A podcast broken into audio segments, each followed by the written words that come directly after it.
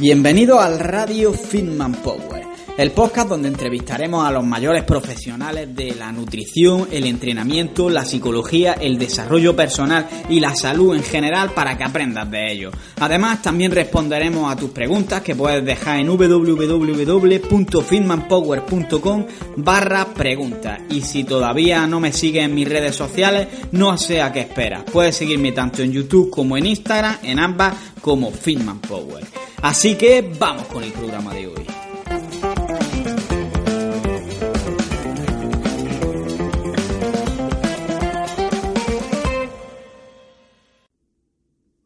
Muy buenas, hijos del hierro, y bienvenidos una vez más aquí a Radio Fitman Power. Hoy tenemos el honor de tener con nosotros en el podcast no solo a una de las personas más fuertes de España, sino también de las personas que más saben sobre entrenamiento de fuerza en nuestro país y probablemente no solo en nuestro país, sino también en muchos otros. Vamos a hablar sobre powerlifting y él es Jorge Pérez Córdoba, que estoy seguro de que muchos le conoceréis. Pesando en torno a los 70 kilos ha llegado a levantar 300 kilos en peso muerto, entonces nos va a aportar bastante de su conocimiento sobre el tema. La verdad que la entrevista ha quedado bastante larga, han sido más de dos horas y media hablando, así que esta vez la voy a dividir en tres partes en vez de en dos partes, como hago siempre. Y sinceramente, si no sabéis de powerlifting o si sabéis mucho, os digo que en prácticamente ningún sitio vais a poder encontrar de forma gratis un audio como este que os enseñe tanto y de forma tan condensada sobre el tema. Como digo, va a estar dividida en tres partes. En esta primera vamos a ver lo más básico sobre el powerlifting, desde qué es el powerlifting y si es un deporte saludable, cuáles pueden ser sus beneficios, cuáles pueden ser sus inconvenientes. Y vamos a ver cómo empezaría un principiante a trabajar en el powerlifting, qué ejercicio elegir, con qué intensidad trabajarlo, cómo aprender la técnica, etcétera. Después, en una segunda parte, vamos a enfocarla ya más a una persona más avanzada que quiera, por ejemplo, preparar una competición y vamos a ver cómo lo haría desde que toma esa decisión a largo plazo hasta que ya se acerca mucho la competición y también vamos a hablar mucho sobre la periodización del entrenamiento, sistemas de eh, escalas de esfuerzo percibido, etcétera. Y por último, en la tercera parte del podcast Hablaremos también sobre las últimas semanas previas a la competición, cuando se hace el picking, el tapering y ese tipo de cosas. Y también consejos, por ejemplo, para dar un pesaje mejor en la competición y rascar así algunos puntos.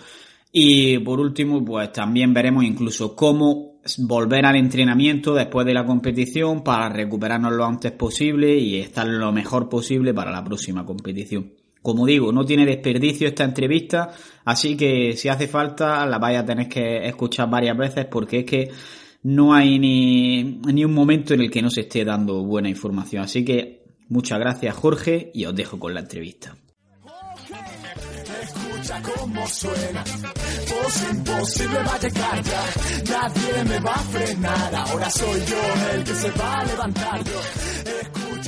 Suena.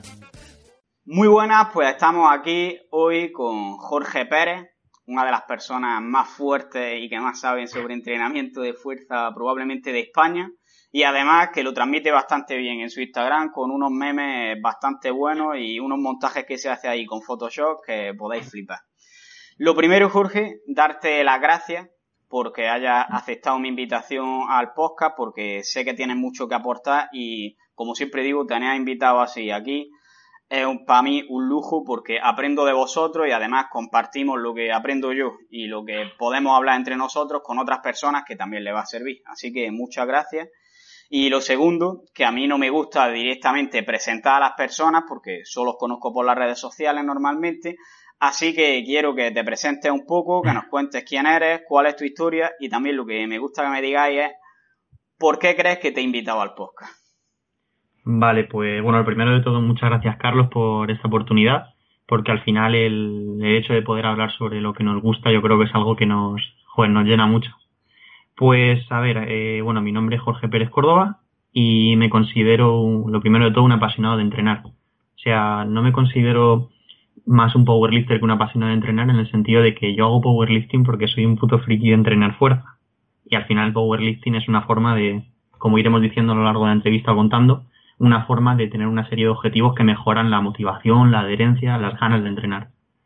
Y me considero también un aprendiz constante, es decir, hace, hace bastantes años leí de un, un entrenador americano que para ser el mejor powerlifter posible o el mejor o lo más fuerte, tu versión más fuerte, tienes que ser un constante aprendiz. Y ahí voy, aprendiendo de entrenamiento. Hace poco empecé el grado en psicología porque me he dado cuenta a lo largo de los años que si lo de aquí arriba no está bien, lo de lo de aquí no funciona. y eso, me considero un aprendiz constante y, hago las cosas con la mayor ilusión que puedo. Y en cuanto a por qué crees que te he invitado al podcast. Ah, ah vale, vale, vale. Pues considero que puedo aportar de tanto mi experiencia como mis eh, conocimientos un poco más teóricos sobre, en este caso, entrenamiento de fuerza, sobre psicología deportiva aplicada al powerlifting y creo que mi punto de vista puede ayudar a la gente porque eh, a lo largo de los años sí que es cierto que te he contado con la ayuda de algunos entrenadores de forma externa, pero han sido más bien eh, un apoyo muy, muy, muy casual y al final he sido mi propio entrenador, he metido la pata muchísimas veces. es decir, eh, me he equivocado muchas veces entrenando demasiado, con intensidades demasiado altas, que sigo utilizando intensidades altas y a veces hago las típicas estas palmadas de Mallorca, pero lo que vengo a decir con ello es que creo que puedo aportar el punto de vista de alguien que se ha equivocado muchas veces, pero que en el camino también ha aprendido mucho. Y no lo digo en, plan flipado ni nada, pero sí que es cierto que al final por prueba y error acabas acertando. Es que está claro, al final, nadie la primera vez que hace algo sabe hacerlo. Simplemente nos vamos equivocando, vamos viendo los errores que ya han tenido otros y a partir de ahí es como vamos aprendiendo. Me gustan además dos cosas que has dicho que una es la de ser un constante aprendiz, porque al final entrenar, todo el mundo está entrenando, pero si tú no te centras en cada día intentar mejorar las formas que tienes de entrenar, va a llegar a un punto en el que no va a mejorar tampoco en el entrenamiento. Es decir, que siempre vas a tener que empezar a conocer y a conocerte, que es la otra cosa que, que, me gusta de la que hablas, de lo de la psicología. Porque al final la psicología va mucho de ser consciente de lo que sientes y cómo te afecta y qué es lo que te afecta del exterior para saber controlarlo en tu interior, digamos. Y lo considero, la verdad, que una de las claves que más gente olvida normalmente en relación con el entrenamiento. Sí, en ese sentido creo que también puedo aportar ese punto de vista de, de ser una persona que, digamos, que mi punto de vista inicial, cuando, o sea, yo empecé a entrenar en el 2007 con pesas, o sea, hace ya 10 años. El caso es que yo cuando empecé tenía la visión reduccionista de entrenamiento de fuerza, ¿no? O sea, voy a coger una rutina, rutina, ¿no? Que no me gusta mucho ese nombre, pero bueno, voy a una rutina y esa rutina tiene que ser muy buena porque yo aplico esto y consigo esto. Pero me estaba perdiendo todo lo que hay en medio, ¿no? O sea, esa caja negra que viene a ser toda esa interpretación de lo que yo vengo haciendo, todo mi ambiente social, cómo eh, mi recuperación determina, en este caso, mi rendimiento. Y es algo que a lo largo de los años he ido aprendiendo más sobre ello y me apasiona cómo todo eso que no le solemos dar tanta importancia sin meterme en nutrición, claro, pero más en el ámbito de la psicología, cómo eh, todos nuestros comportamientos, nuestros pensamientos, nuestras emociones, cómo pueden llegar a determinar que saquemos nuestro máximo potencial de ser nuestra mejor versión en este caso, no de nivel general ni de postureo de Instagram, pero sí de ser el mejor levantador posible. Porque, joder, o sea, hablas con cualquier levantador o cualquier deportista, cuando no tiene una buena competi te dice, hostia, que hoy no me sentía, hoy no era el día, o no me sentía bien. Es que me puse muy nervioso que estaba taquicárdico. Se nos ha pasado a todos, ¿no? Antes de un examen o antes del carnet, examen de carnet de conducir. Me acuerdo que estaba súper nervioso. O sea, todo ese tipo de cosas, ver cómo somos capaces de controlarlas y utilizarlas a nuestro favor es algo que me, que no sé, que me, me apasiona, ¿no? Me ilusiona. Es decir, cómo puedo controlar esto de aquí para, para hacerlo lo mejor posible. De hecho, eh, siempre se habla sobre los principios básicos del entrenamiento y se habla sobre que sí, sobrecarga progresiva, mm. especialización, individualización, pero hay uno, no me acuerdo la verdad ahora mismo exactamente del nombre que tenía, pero básicamente significa que un deportista no es únicamente entrenar, sino que va a tener muchos más aspectos que van a influir en su vida y que por tanto hay que tenerlos en cuenta a la hora de entrenar o a la hora de decidir cuándo va a competir o cuándo no, etcétera. Sí, ese es el principio de la individualización. Por ejemplo, hay dentro de ese principio de individualización hay una teoría de la psicología que es la teoría de la autodeterminación, que se basa en este caso de que los motivos o los objetivos que nosotros determinamos de forma intrínseca por nosotros mismos nos motivan más a, a, conseguirlos. Quiero decir con esto que si yo determino mis objetivos es más fácil que yo los consiga. O sea, aplicado al entrenamiento, pues si yo soy partícipe o hago partícipe a mi entrenado del proceso de, elaboración de la programación, pues seguramente sería más implicado en ello que si yo le digo, vale, toma, para ti, búscate la vida. Es decir, si somos partícipes de, de lo que hacemos, nos vemos más implicados y en ese sentido lo que tú dices, parte de la individualización no se basa simplemente en a ver qué intensidades o volúmenes te funcionan, sino a ver qué, em, qué tipo de entrenado eres o qué tipo de interpretación de lo que estamos haciendo estás, elaborando tú. Suena un poco rayada mental, ¿vale? Pero. Sí, sí, pero, yo creo que, se, que se entiende el concepto. Bueno, y vamos a pasar ya a entrar directamente en, las preguntas que yo tenía preparadas, que me has dicho esto, mm. me ha parecido interesante y quería hablar un poco sobre ello pero la entrevista va enfocada directamente al entrenamiento de fuerza y de powerlifting y bueno, ya lo hemos hablado antes de empezar la entrevista, que vamos a hablar sobre cómo empezar, digamos, en powerlifting desde cero, después habrá otra parte sobre cómo empezar a prepararse ya un poco más en serio para ganar fuerza, mejorar las marcas, etcétera. Hablaremos también sobre programación y cuantificación del entrenamiento.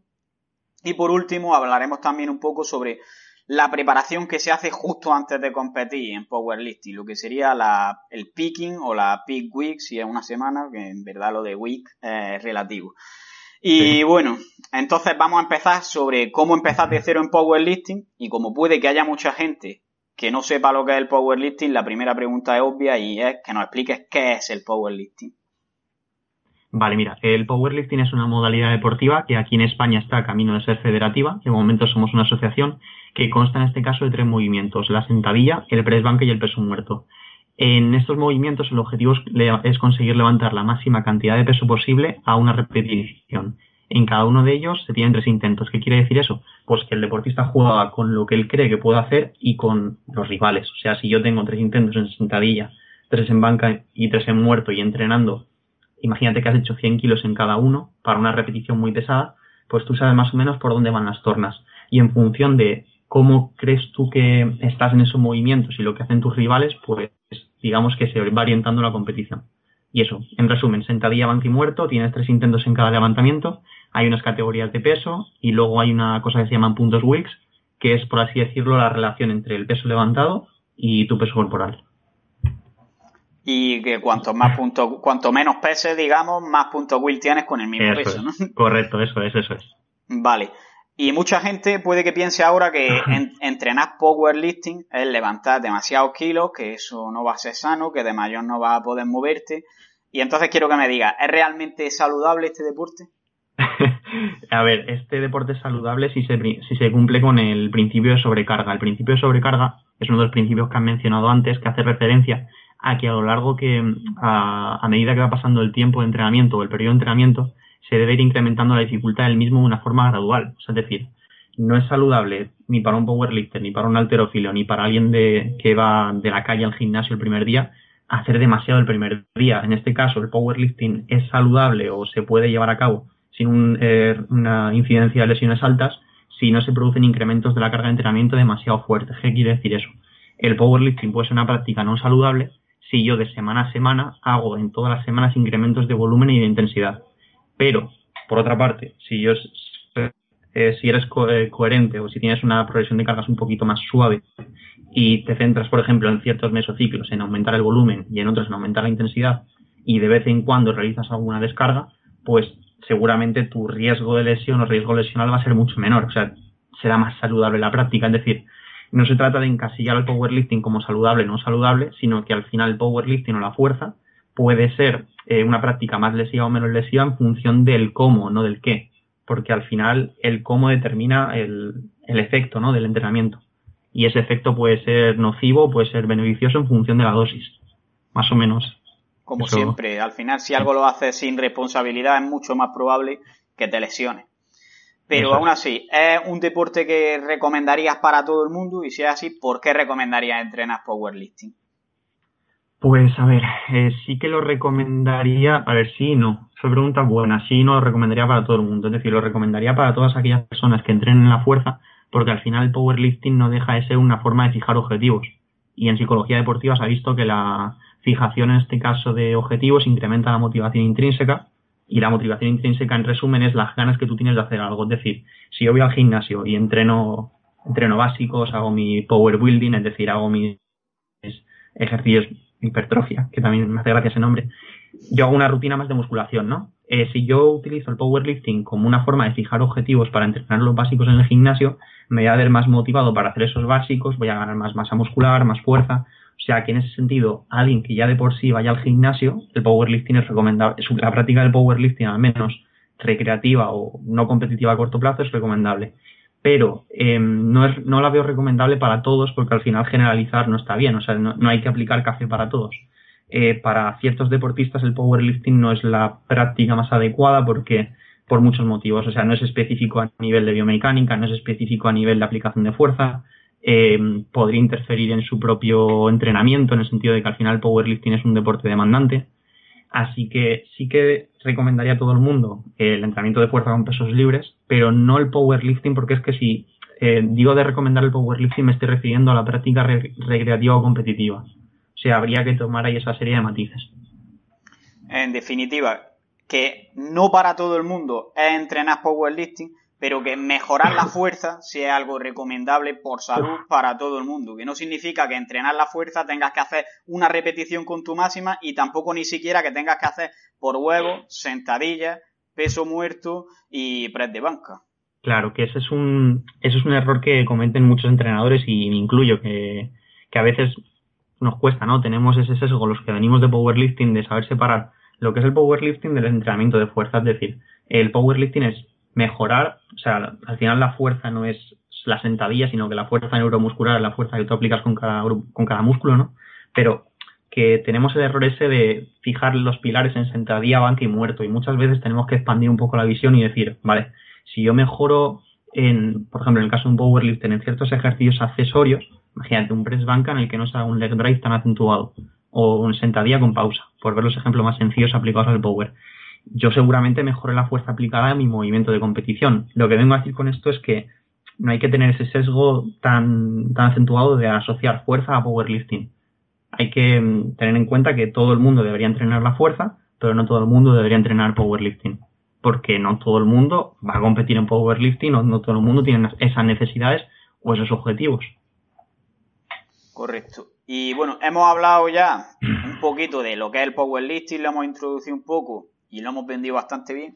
Y, ahora quiero que imaginemos que tenemos una persona que a lo mejor nunca ha ido ni siquiera al gimnasio, pero ha visto a Jorge Pérez que se convierte en Goku en los entrenamientos y, y entonces quiere empezar a ser como él, a ponerse fuerte con el powerlifting. Entonces, quiero que vayamos dando unas recomendaciones así que podamos hacer para una persona que empiece. Entonces, ¿cuáles crees que son los errores más comunes o los aspectos en los que más se tendría que fijar un principiante?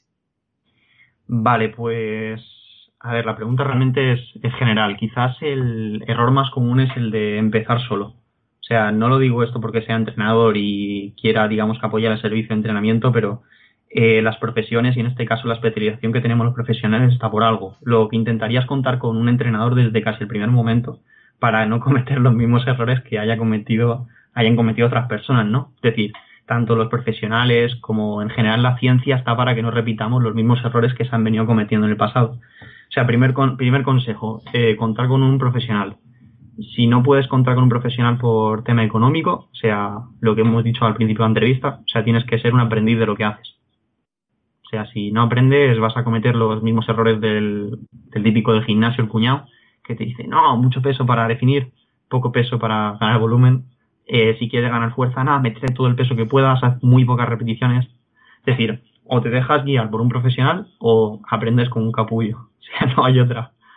Y luego, aparte de eso, pues se pueden tomar como referencia ciertos programas de entrenamiento muy básicos, como por ejemplo la 531 o el 5x5, pero digamos que tendrías que tomar eso como si fuera una referencia o la base de tu pirámide, pero ir construyendo, digamos, los escalafones superiores con lo que vas aprendiendo. Lo que, me quiero, lo que quiero decir con eso es que puedes adaptar esa rutina inicial con ciertas cosas que aprendes. ¿Qué quiero decir? Que si tú haces la 5-3-1, ¿no? Y dices, bueno, me adapto muy bien a los entrenamientos, sigo ganando fuerza, perfecto, sigue haciéndolo. Si llega un punto en el que dejas de mejorar con ese programa internet que has cogido o esa rutina genérica, te tienes que empezar a plantear preguntas de qué componentes de la carga no están siendo efectivos. Es decir, puedo estar utilizando mucho volumen de entrenamiento si salgo destrozado de cada sesión, puedo estar utilizando demasiado volumen también si em, tengo muchas agujetas, si no duermo bien por la noche, si tengo una respuesta de estrés muy, muy elevada durante el día, si soy, estoy irritable. Puedo estar entrenando con demasiada intensidad si me duelen ciertos músculos, si me noto, es difícil diferenciar, pero si me noto los tendones cargados o el fisio me dice que tengo eh, tendinosis. Puedo, digamos, que estar em, utilizando ejercicios demasiado específicos si eh, mi programación de entrenamiento ha surtido efecto durante, imagínate, cuatro, cinco, seis semanas y pasado ese tiempo me siento estancado, pero tampoco creo que esté entrenando mucho ni poco. Igual eh, debo cambiar los ejercicios. Sea, decir, tengo que aprender a utilizar que las herramientas que determinan la carga de entrenamiento para saber modificar esos programas tan genéricos. Y aparte de eso, si alguien quiere empezar a hacer power en particular, que estaría muy bien que se meta en, en un club de powerlifting o que tenga el contacto con algún club, porque más allá de todo esto que he dicho, que es un poco más a nivel teórico, ¿no? que todos más o menos lo podemos leer en libros o en papers, etcétera, eh, si uno no tiene contacto con la realidad, contacto con la realidad me refiero a ir a ver algún campeonato o probarte en una toma de marcas, pues nunca vas a querer empezar. Y van a haber errores que cometas que en un libro te aseguro que no lo vas a leer. O sea, en un libro no vas a leer, por ejemplo, algo tan chorra.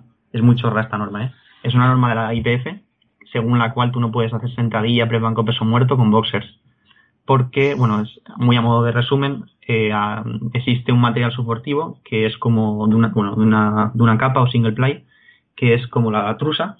Es, no sé si conocerás la trusa, es como, bueno, lleva unos tirantes, un traje que ayuda a levantar más peso en sentadilla. Pues hacen calzoncillos o boxers, en este caso, que es el boxer reforzado de tal forma que cuando haces la flexión de cadera, luego te ayuda a hacer la extensión. Y bueno, todo ese tipo de cosas, esas eh, menudeces, si no cuentas con gente que ya esté en el campo de batalla o en la trinchera, te las pierdes.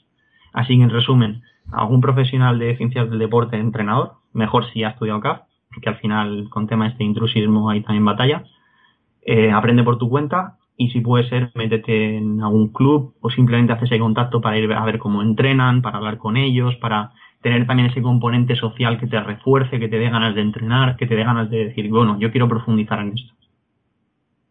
Estoy de acuerdo. Y son, muy generales, sí. Sí, claro, son bastante generales. Por cierto, ahora que has dicho lo de los bosses, por ejemplo, quiero recordar también otra cosa que a la gente que compite le suele pasar, a mí me pasó, por ejemplo, y es que cuando vas a hacer sentadillas, no esperas cuando ya estás arriba, cuando ya has hecho la sentadilla, a que te den la señal de soporte, irte directamente para adelante y dejar la barra, porque eso te anula ya completamente el movimiento cuando ya lo has levantado, ya es una putada. Claro.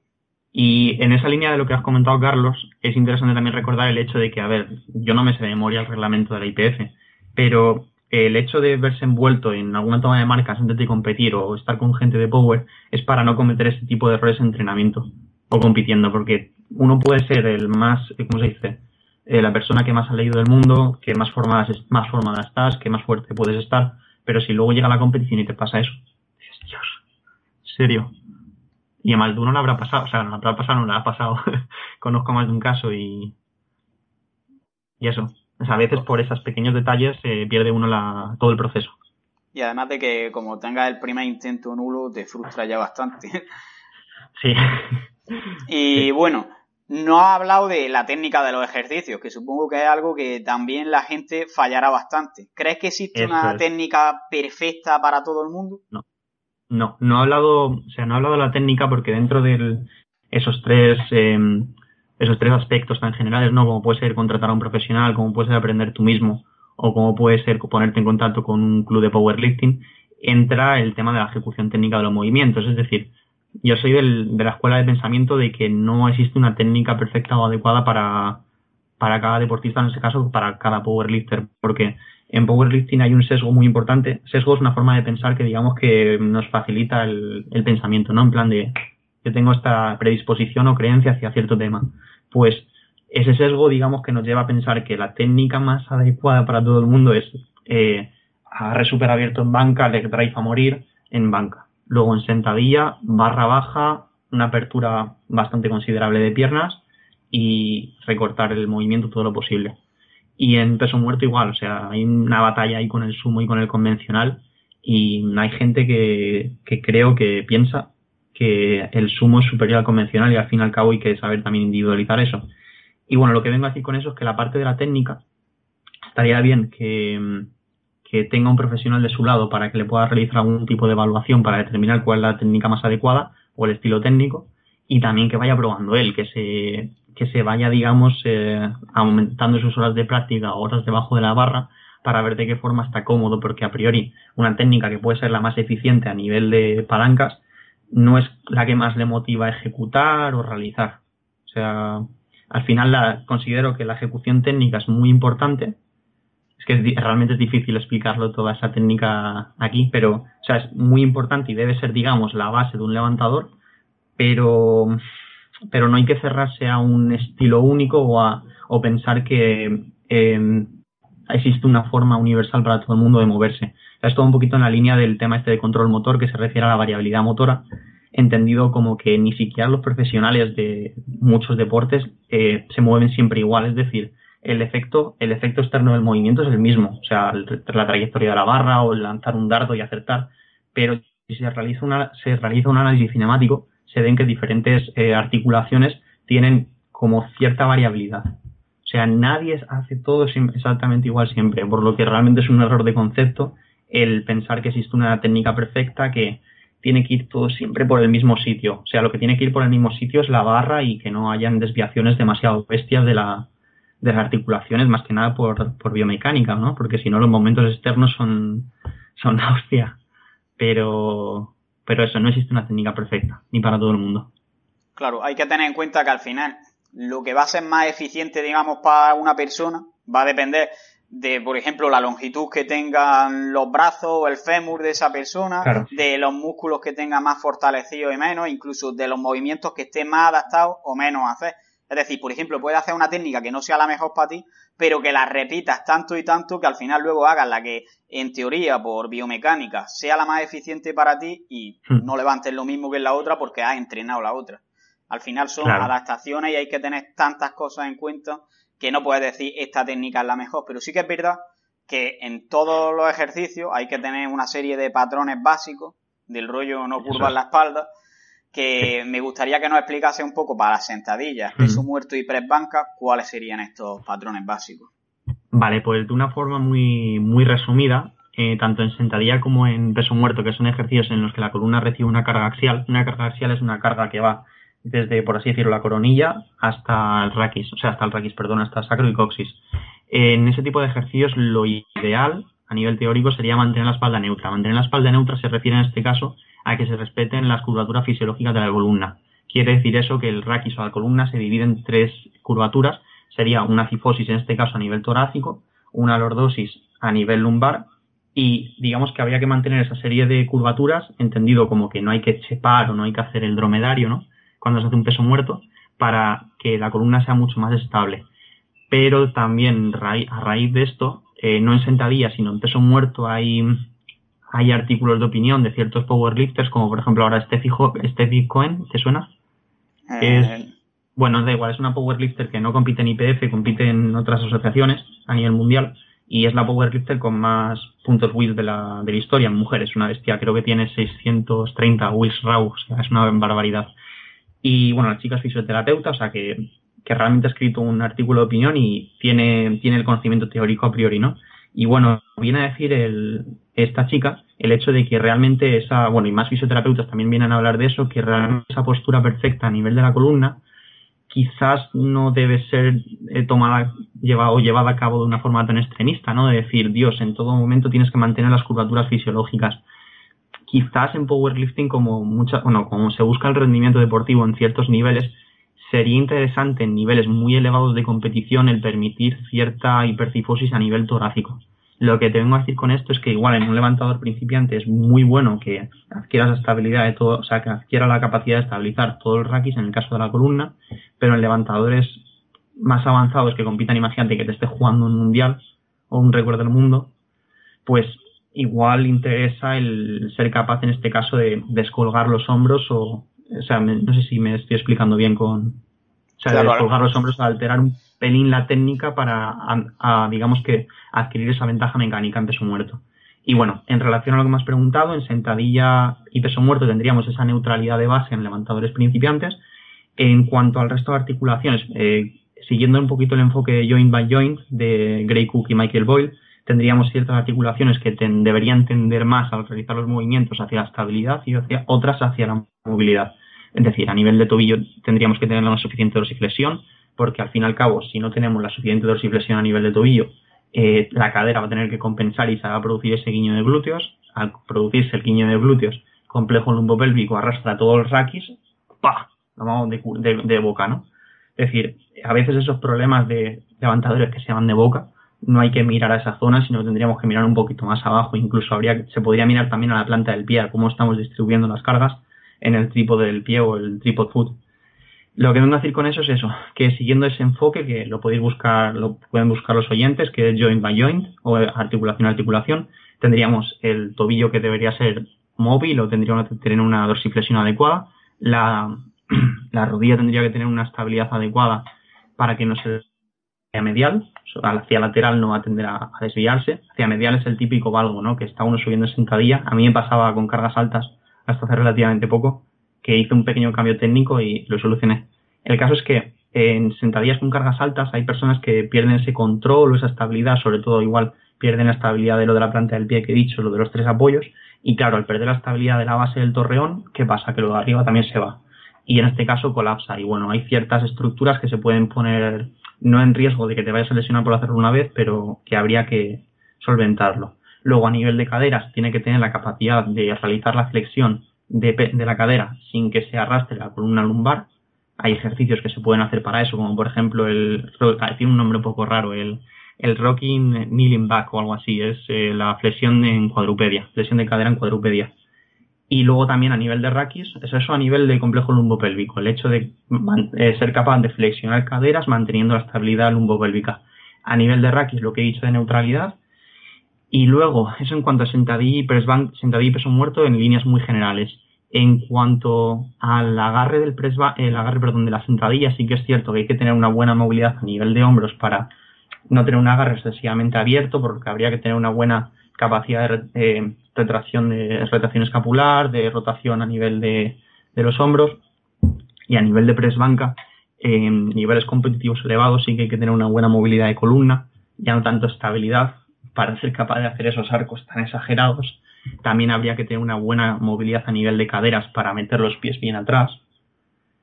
Así que bueno, te, he contado mucho rollo, pero lo que vengo a decir con eso, que un levantador principiante, eh, resumimos, eh, buena estabilidad a nivel de columna, para mantener las curvaturas neutras de la espalda, buen control a nivel de cintura escapular y en este caso la mantención de la retracción escapular para trabajar bien los pectorales, para estabilizar los hombros. Y luego en cuanto al peso muerto muy similar a las sentadillas, ser capaz en este caso de estabilizar el raquis y de realizar la bisagra de cadera utilizando los isquios y los glúteos como motores principales del movimiento, en líneas muy generales. Bueno, y una cosa que veo también bastante en los gimnasios es la gente haciendo press banca que directamente los codos los llevan a la altura de la oreja y la, barra directamente al cuello. ¿Esto está bien hecho? No debería, o sea, no debería por el hecho de que el supraespinoso se puede, se puede ver comprometido y porque realmente tampoco es la técnica más eficiente a la hora de movilizar cargas elevadas.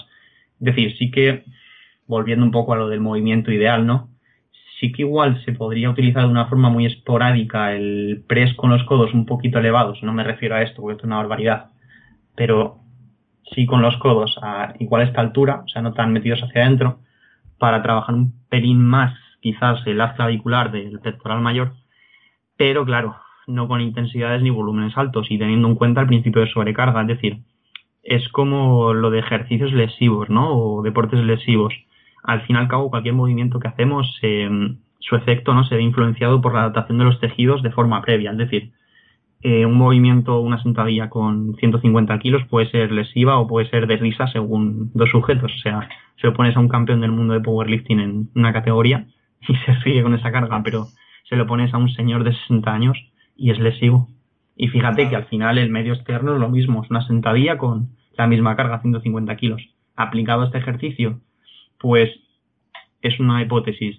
Si ese ejercicio se entrenara con intensidades y volúmenes bajos como complemento de forma accesoria al trabajo eh, del pectoral, en el caso de un culturista o de alguien que hace musculación, en el caso de un powerlifter como complemento al trabajo de press banca, pues si el cuerpo el organismo, en este caso el pectoral mayor se va adaptando, si no se hace de forma excesiva, pues igual puede ser un buen accesorio. Yo personalmente no lo haría. Pero tampoco se ha soy del pensamiento de que no hay que evitar ejercicios, sino que hay que ir un poquito más allá y saber discernir cuáles pueden ser las causas en este caso de, de esa lesión o de que el ejercicio no sea tan recomendable, ¿no? Claro, o que a lo mejor no puedes levantar la misma carga que podrías levantar en un press banca normal, ¿no? Eso es, igual tienes que bajar la carga bastante y ahí el ego, el ego se ve comprometido. El ego y las marcas al final, porque... Sí, sí, sí, sí, tal cual. Y bueno, enlazando un poco con esto de la técnica, como la técnica es uno de los factores que van a influir en que podamos ejercer más o menos fuerza, quiero que veamos, para que se entienda el resto de la entrevista bien, de qué factores va a depender más o menos la fuerza y en cuáles podemos influir y en cuáles no. ¿Entiendes? Vale, sí, sí, perfecto.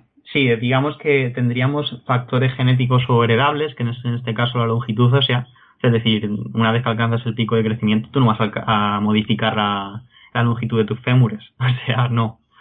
Digamos que tu configuración ósea es la que tienes de nacimiento, bueno, y la que adquieres, digamos, ¿no? Con el, con el desarrollo, con el crecimiento. Más allá de esos factores no modificables, como puede ser también el entorno hormonal hasta cierto punto, sí que hay factores que son modificables, como es en este caso el sistema neuromuscular.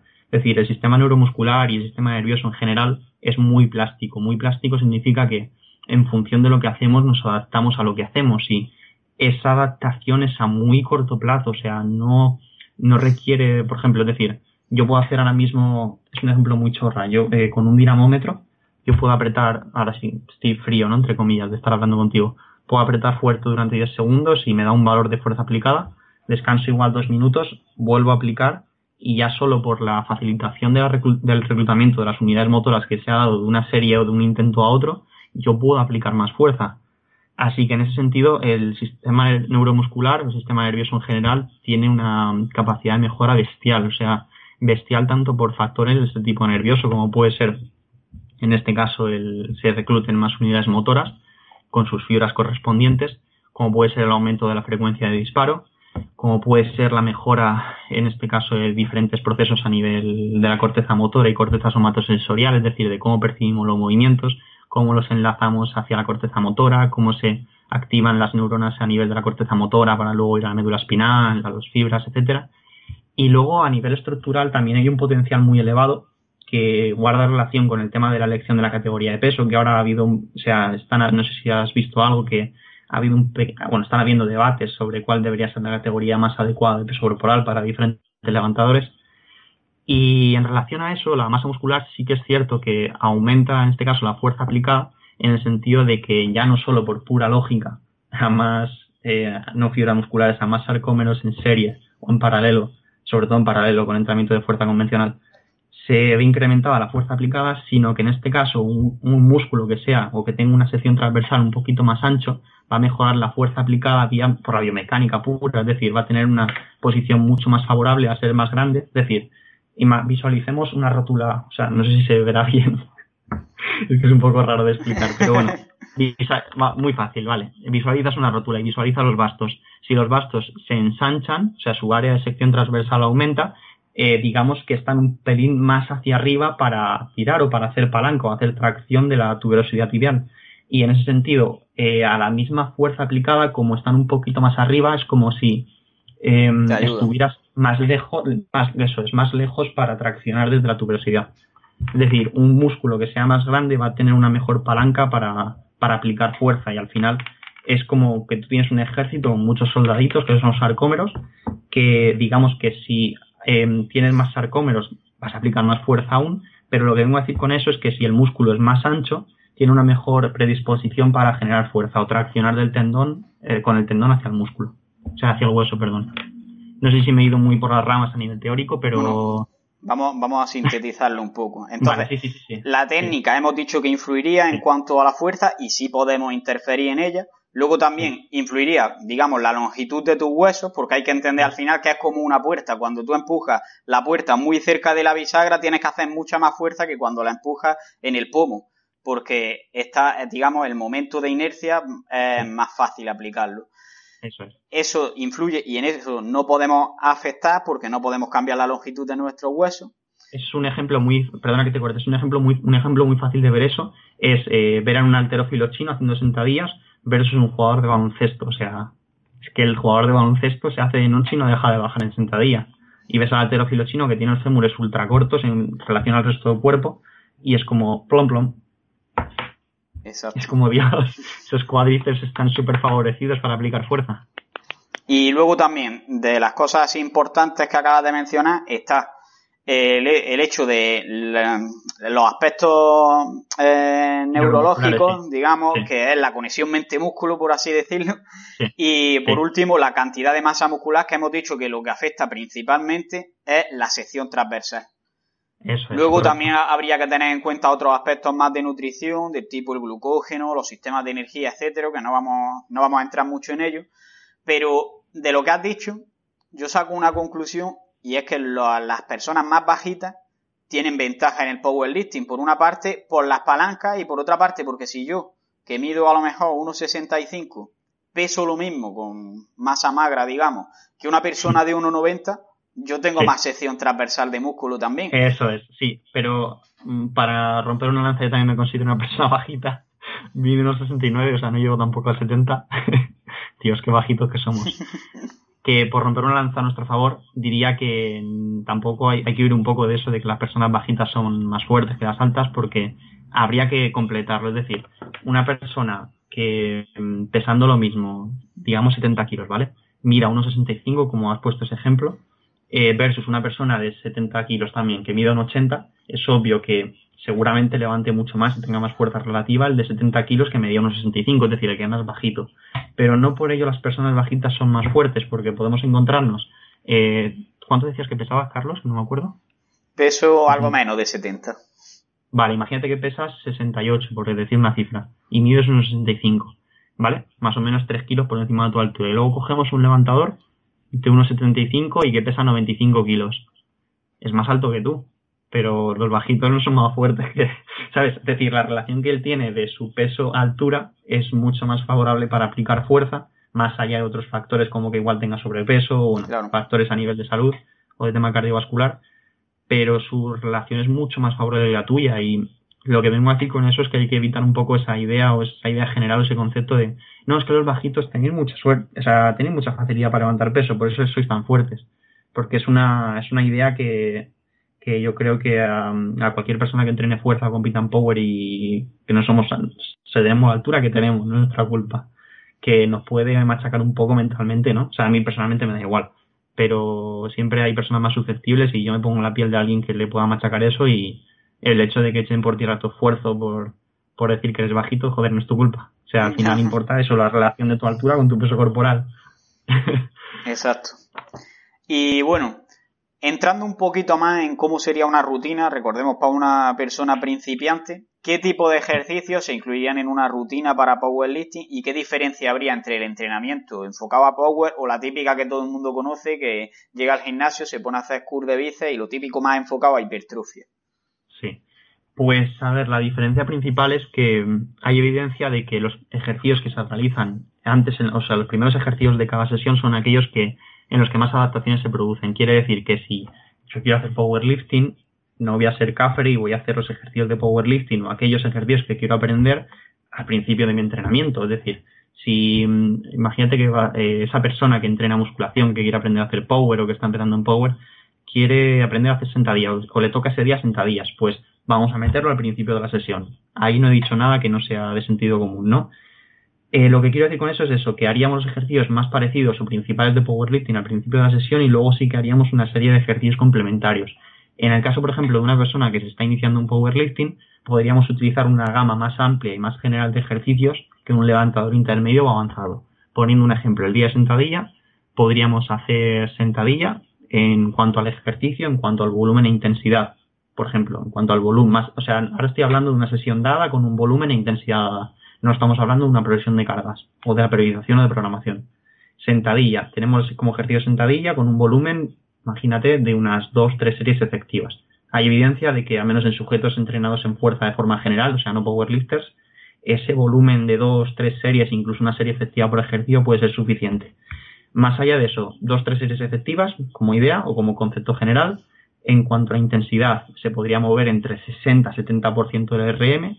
Ahora volvemos a otro concepto que es que el RM o repetición máxima cambia a diario y cuando nos referimos a 60-70% del RM es mucho más adecuado decir que utilice un peso que le permitiera llegar a 15 repeticiones si fuera el fallo, pero que se quede, por ejemplo, en 8 o 10 repeticiones. Es decir, fíjate, al final es un entrenamiento muy parecido al de musculación, ¿no? 8 o 10 repeticiones. Sea, yo vengo a hacer power porque hago tantas. O sea, el hecho de que no se utilicen intensidades más altas en principiantes es por el hecho de que al final el entrenamiento de fuerza no deja de ser como la caja de herramientas que tiene un carpintero. O sea, un carpintero o cualquier profesional utiliza herramientas que son acordes a su problema. Si un principiante utiliza la herramienta más potente desde un primer momento, va a correr el riesgo, eh, lo primero de todo, de, lesionarse, porque en serio, o sea, yo ese error eh, considero que lo he cometido hace muchos años, no conmigo mismo, sino con algún entrenador cuando estaba estudiando CAF, que cogía algún amigo para entrenarle, ¿no? Se venía a entrenar ahí un local que teníamos en Guardamar y hacíamos pues RM de vez en cuando, igual cada cinco o seis semanas, pero claro, gente que empieza, o sea, no, no es lo más adecuado. Lo que quiero decir con eso es que la utilización de intensidades de entre el 60 y 70% de RM o 75 eh, se deben al hecho de que esa persona, estoy suponiendo a alguien que se acaba de apuntar al gimnasio, no alguien que es intermedio, que ya lleva un año o dos entrenando. Esa persona, con esa intensidad tan reducida, va a seguir, va a mejorar. O sea, ¿para qué vamos a utilizar eh, herramientas más avanzadas si no las podemos reservar para cuando lleve 3, 4, 5, 6 años entrenando o más? O sea, no tiene lógica ni desde el punto de vista metodológico de agotar vías de adaptación, ni desde el punto de vista del riesgo de lesión de aplicar la herramienta más fuerte y más potente. Es como si un médico llegas con un resfriado y te manda la dosis más alta del medicamento. O sea, te va a crear una tolerancia de la hostia. Pues aplicar entrenamiento yo creo que tenemos que verlo igual que nosotros aplicamos una dosis de intensidad y volumen. Si en un caso en particular esa dosis es excesivamente alta para las necesidades del sujeto, seguramente yo cause una tolerancia o cause eh, síntomas, no, eh, efectos contradeseados. Y bueno, eso, intensidad, y volumen. Volumen 2-3 series, intensidad 60% de RM y luego podríamos hacer ejercicios accesorios en un rango de 2, 3, 4 series y unas 8, 12, 15 repeticiones, como pueden ser, imagínate, prensa, oh Dios, nadie se ha muerto para hacer prensa, o extensiones de cuádriceps, o trabajo de isquios, o, trabajo de glúteos para estabilizar la rodilla, incluso ejercicios más analíticos destinados al control motor, que al final, bueno, control motor es todo, pero me refiero a que no habría que utilizar una serie de ejercicios tan específicos como utilizaría un powerlifter de competición o que va a competir en nada. O sea, powerlifting al final no es hacer los tres básicos todos los días en el gimnasio. Powerlifting es eh, tener, digamos, el objetivo de mejorar en sentadilla, press y peso muerto, pero al igual que todos los caminos llevan a Roma, yo puedo mejorar en sentadilla por muchas vías. No tengo por qué estar metiéndome en la espalda todos los días cargas cercanas al RM y sobre todo si soy un principiante, si puedo hacer otros ejercicios un pelín más generales que me fortalezcan eh, ciertos eslabones de mi cadena muscular que no sean tan fuertes. Es decir, si yo no soy capaz de estabilizar mi columna haciendo una sentadilla pesada, coño, no hagas sentadillas pesadas, aprende a respirar primero, ¿no? Claro, aprende a respirar. Sí. Queremos aprender a lo mejor a correr antes de aprender a andar. Y aprender a andar tienes que hacerlo primero y no vas a aprender andando muy rápido. Porque lo que vas a tener que hacer es andar mucho y cuando ya seas capaz de andar mucho, lo hagas bien, pues podrás andar un poco más rápido y al final acabarás corriendo. Eso es. Sí, eso viene un poco en la línea de la frase esta de practice makes, perfect. O sea, es decir, dicen que la práctica hace la perfección, pero al final lo que hace la perfección es la práctica buena, ¿no? Y lo que digamos que habría que inculcar en un, en un o sea, la práctica buena me refiero en la práctica de calidad, o sea, no la repetición de movimientos que sean eh, inestables en general, o sea, de, imagínate, un principiante que se obsesione con el peso muerto y para aumentar las cargas movilizadas se obsesione y sea muy pesado consigo mismo, decir, bueno, yo a toda costa tengo que levantar más, pues H para, H para, H para. Es decir, eh, digamos que no se deberían fijar esos patrones de movimiento porque luego cuesta bastante cambiarlos. Claro. Y para acabar con esta parte de los principiantes, ¿podrías poner algún ejemplo de forma breve de a lo mejor una semana de entrenamiento en una persona principiante? Claro. Por ejemplo, mira, de una forma muy sencilla. eh, un principiante podría entrenar entre 3, 2, 3 días y 4 días como mucho, más de 4 días no, no entrenaría power o fuerza.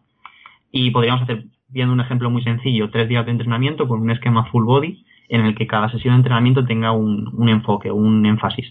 Énfasis me refiero, por ejemplo, el énfasis de esta sesión va a ser todo aquello destinado a la sentadilla, aunque haya recordatorios de los otros movimientos. Por ejemplo, sesión 1, énfasis de sentadilla, primer ejercicio sentadilla, el ejercicio estrella de la sesión, con su volumen, su intensidad en función de lo que dijimos. Ejercicio 2, recordatorio de press banca, como puede ser, imagínate un press banca con mancuernas. Press inclinado press plano con mancuernas, por poner un ejemplo. Ejercicio 3, eh, no tiene por qué ser recordatorio de peso muerto, pero puede ser un ejercicio destinado a mejorar la estabilización del raquis. Como puede ser incluso un buenos días con la barra o hasta un peso muerto con mancuernas o cualquier otro ejercicio destinado a implicar ese patrón de bisagra de cadera con estabilización de la columna. Y luego el resto de ejercicios podrían ir destinados a mejorar toda la musculatura eh, agonista y sinergista de la sentadilla, como puede ser lo que he dicho, el cuádriceps, o sea, de extensión de cuádriceps, extensión de rodilla, perdón, eh, como puede ser la prensa, como pueden ser ciertos ejercicios de isquios, eh, ciertos ejercicios de glúteos, ciertos ejercicios para aprender a respirar, que también se podrían incluir al principio de la sesión. Luego eso tendríamos la sesión 1. La sesión 2 podría ser el miércoles, siendo la 1 el lunes. La sesión 2 podría ser el miércoles, siendo el énfasis el press banca. Y haríamos, por ejemplo, el ejercicio estrella el press banca con alguna variante, no tiene por qué sería desde el principio el aprendizaje del press banca con leg drive, con el agarre abierto, que es el, la técnica que se suele ver en los campeonatos. El ejercicio 2 podría ser un recordatorio de sentadilla el lunes, como puede ser una sentadilla frontal, con brazos cruzados, que tampoco pasa nada, no se ha muerto nadie por hacer este estilo, que a veces, eh, no sé si, bueno, seguramente te suena el término este de talifuerza. Sí. Talifuerza. Sí, que el talifuerza se nos suele llamar a los que nos gusta la fuerza, de que son muy dogmáticos, ¿no? De agarre de alterofilia, eh, o haces, eh, yo qué sé, repes pesadas no entrenar la fuerza. Y digamos que, bueno, lo que venga a decir con eso es que eso, que haríamos un recordatorio de sentadilla, por ejemplo, en el segundo ejercicio, como sentadilla frontal, o como puede ser hasta incluso goblet squat, o sea, la sentadilla está de copa, la típica, la, la de aprendizaje. Eh, luego, desde ese ejercicio, podríamos hacer eh, un recordatorio de peso muerto con un ejercicio más específico que el lunes, como ser, por ejemplo, un peso muerto sumo como en cuerna, o puede ser peso muerto hexagonal, es un ejercicio maravilloso el peso muerto hexagonal para aprender la patrón de bisagra de cadera, estar mucho más alineado el, la masa de la barra respecto al centro de gravedad del cuerpo. Luego el resto de ejercicios, pues igual, podrían estar destinados a esa musculatura que se ve implicada en el press banca. Puede ser igual algún tipo de presor de la cabeza, puede ser ejercicios de tracción para ver cómo se estabiliza a nivel de las escápulas, pueden ser cualquier ejercicio incluso un poquito más analítico, hasta hacer brazos. O sea, no pasaría nada si quieres hacer una serie de TQ de bíceps. Siempre y cuando ese trabajo no sea excesivamente eh, grande en cuanto a volumen o intensidad, lo que veníamos hablando antes. Y luego, pues en cuanto a la tercera sesión, tendríamos un enfoque también de full body, pero en este caso el énfasis sería el peso muerto. Podríamos tener como ejercicio principal el peso muerto, como ejercicio secundario un recordatorio del press banca. Podemos igual utilizar un ejercicio algo más general, como puede ser incluso las flexiones. Es un ejercicio en cadena cinática cerrada, en el sentido de que podemos ver cómo se estabilizan las escápulas mientras se hace el, el movimiento de, de empuje y también podríamos realizar un recordatorio de sentadilla más, como puede ser, imagínate, la sentadilla va a sonar un poco redundante porque me gustan mucho las pausas, las sentadillas con pausas. Y luego, pues, igual el mismo enfoque que en las otras sesiones. Si el ejercicio principal a mejorar era el peso muerto, podemos ver cuáles son los eslabones de nuestra cadena que son más débiles en peso muerto o qué grupos musculares deberíamos fortalecer o controlar mejor e incluir ejercicios destinados a esa mejora, como puede ser eh, mismamente el empuje de caderas, como puede ser ciertos ejercicios de estabilización del core, o sea, estabilización del raquis vía el trabajo del core, y integrar eso. Tampoco hacer lo que hemos visto muchos entrenadores o personas que vamos al gimnasio de hacer listas de la compra, ¿no? O sea, todos hemos visto las típicas rutinas estas de la rutina de Arnold Schwarzenegger, la rutina de no sé quién, y empiezas a ver y hay 20, o sea, 20 ejercicios, no, pero igual hay 10 ejercicios, y es como, tío, no hace falta. O sea, es una opinión personal porque al final en los libros y artículos tampoco creo, yo al menos no lo he leído, pero más de 5 o 6 ejercicios no harían una sesión, es que es mucho, son muchas tareas, son muchas tareas y el entrenado uno mismo cuando llega al tercero, cuando vaya por el primero, te pega la, hablando mal, te pega el golpe, la hostia, ¿no? Primero. Segundo, dices, bueno, ah, tercero ya vas, y ya a partir del cuarto y el quinto, o sea, no es, la calidad suele descender bastante también en función de la tarea que se haya hecho, y en este caso, las tareas que se hacen en entrenamiento de fuerza son bastante demandantes a nivel del sistema neuromuscular, por lo que más de 4, 5, 6 ejercicios intentaría no, no hacer. Bueno, y hasta aquí esta primera parte de la entrevista. Espero que sea de utilidad y que a muchos de vosotros os incite a empezar en el powerlifting y como ya comenté al principio del podcast, nos vemos en unos días donde vamos a hablar un poquito de forma más avanzada también sobre entrenamiento de fuerza y de powerlifting y vamos a ver ya en sí cómo sería un entrenamiento optimizado para mejorar la fuerza a largo plazo y vamos a ver cómo periodizar el entrenamiento y cómo programarlo en definitiva. Así que os dejo un saludo y a seguir creciendo. Pues hasta aquí el episodio de hoy. Espero que os haya gustado y os haya sido de utilidad. Y si es así, no dudéis en compartirlo en las redes sociales, en darle al corazoncito y si queréis cualquier cosa, en dejarme un comentario porque me encanta leer y responder vuestros comentarios. Así que no me enrollo más y un saludo y a seguir creciendo.